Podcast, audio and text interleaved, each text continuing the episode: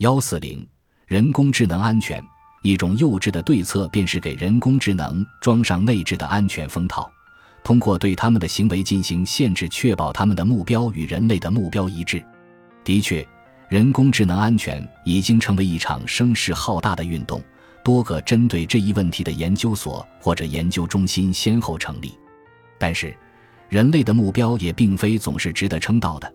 因此，让人工智能的目标与人类的保持一致，似乎并不是一个好的策略。我个人的观点是，能完全掌控人工智能的人类，比人工智能本身更为可怕。尽管如此，正如面对其他强大的技术那样，我们仍然需要寻找一些技术手段，以防止人工智能造成无可挽回的损失。我并不认为将伦理原则赋予人工智能是问题的正确解决方式。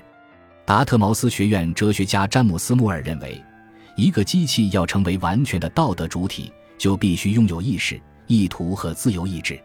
我在前文已经指出，虽然我们不能排除机器拥有意识和自由意志的可能，但我们同样无法将这变为现实。或许更重要的是，即便机器真的获得了这些特质，我们也永远无法确定的知晓。但我们可以确定的一点是。如果人工智能落入坏人的手中，那将会带来巨大的破坏性后果。在目标清晰且可以形式化明确的情况下，机器在目标导向的行动方面表现出色。我们在第五章讨论过的反馈控制系统就是一个典型的例子。但是在很多情况下，最终要实现的目标并不清晰。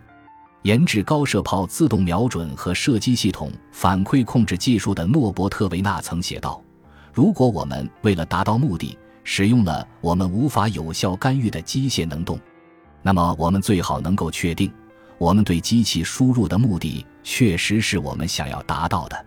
反馈控制赋予机器机械能动，使其具有一定自主权，能为了实现目标调整自身行为。